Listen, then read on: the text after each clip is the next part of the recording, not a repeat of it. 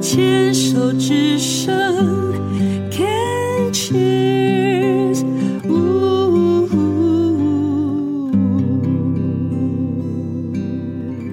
人生清单，今天邀请到的是 Jessie 来跟我们聊一聊哦。Jessie 在二零一三年呢，先发现了自己有子宫颈癌，当时是一期，然后采取的大面积的手术切除之后呢，就如常的回到了生活当中，每三个月呃回诊，然后五年之后重大伤病卡解除，耶！二零一九年就发现自己得了乳癌。第二次，然后当时也是一期哦，那到现在两年半了，目前就是目前呢回诊回诊，然后每个月要回去打针。哦，打停对，经停经针针，要打至少三十六针嘛，，是然后再每个月吃那个泰莫西芬，是对。那老实说，就是我觉得打针加这个吃药，因为刚好我的中奖率其实真的也还蛮高，就是副作用我刚好都有，哦，所以后来就是我觉得比较比较有时候比较累一点点啦、那就好像遇到了也没办法，那自己的生活有没有因为这样开始做了调整？因为在之前呃其他的单元，Jesse 有说自己是把工作放在第一位，那 第二次离癌之后，好像确实有做一些调整嘛？应该是说第二次离癌，后来再回去休息完一段时间，就再回去上班的时候，呃，老实讲，我还是把工作当第一顺位，对，但是有一直五灾叠鹤，嗯，见及解脱。谢谢，但是有试着要把自己的重心就是往自己身上放，很棒，对，但是老实说，我觉得那个过程并不是这么的快，也没有这么的顺利，直接你就接纳你自己，用自己的方式跟角跟跟速度。这个我还蛮认同，因为像现在我常常也会跟不要逼朋友自己讲，就是你需要多久时间休息，你就休息，不要强迫一定这时候你就要干嘛。也许对你就是需要人家一个月，可是你搞不好你就是要两个月，对，就人是家这可样能要一个月，你可能需要三年，有可能。你就三年对吧。对这个我觉得你已经很棒，你开始去有自己的标准了，而不是别人都一个月，那我为什么要三个月？那我应该也要拼自己一个月。就是你开始有自己的想法，而不是用普世的价值标准放诸在自己身上去评断自己了。赞，谢谢。嗯。对，好，那这段的人生清单，既然现在已经还在还在算持续治疗中嘛，对对不对？对，那嗯，对于自己的人生有没有真的想过？那接下来，我我现在讲的人生清单，你就就是 bucket list。你有没有什么？我们讲的是没有预算、健康、时间、财务的考量，有没有人生当中很想做，但从来因为所以就没有去做，或者是做了有遗憾，想要重新做的事，面对的人说的话，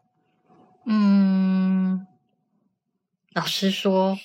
很多那个过去的我，我就觉得不会太想再，应该是说我不会一直要去，就是追悔过去对，，或者是我以前没有做什么，那我因为们我放觉眼得未，来，对，放眼未来啊，我觉得呢，因为现在也要已经五十了，但我觉得这个五十到六十的年龄对我来讲，其实我是老实讲也是充满有点害怕跟跟不确定性的。可是你知道吗？现在如果用 WHO 的这种，嗯、对于生命的定义，现在的五十是以前的三十，哎，对，可是你就要把自己 hold 得很好哦，所以你真的嗯要好好的把自己照顾好。对，因为你要我我那天一直在想，呃，当你四十，当你到三十到四十的时候，你想到四十的自己，你不会觉得怎么样，你会充满着哦，我四十好像还不错。四十到五十的时候也同样的，你不会有一种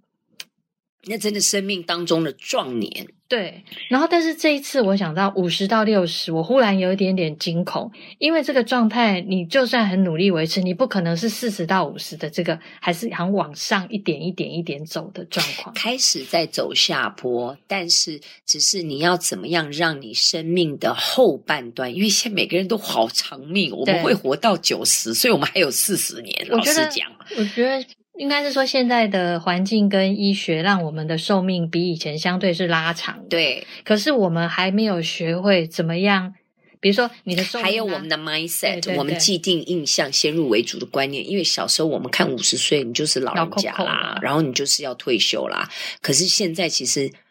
特别是你我这个时代，只要我们想做，我们可以做到七十几岁。老实说。我不是在嫌弃你们，因为真的比我们年轻的时代，他们的竞争力真的差很多。我们这个五年级生或六年级出的，我们还有那种勤奋向学的那种心态，勤奋工作的心态。所以，只要我们肯做，我们的专业度够，其实我们不怕没饭吃。这个是我自己我自己的一个经验。所以身体现在很重要。健康，对，因为对我发现就是说，你就算你有满脑子，或是你能力很强，可是你今天五十到六十那个样子，你得要想办法，至少你身体健康，它是绝对绝对必要的。那你的人生清单当中有没有去参加铁人三项？没有，哎，你哦，回答太快了，这样子怎么会 这样？我呃那个，因为我至少很清楚知道哪些运动我可能会没有，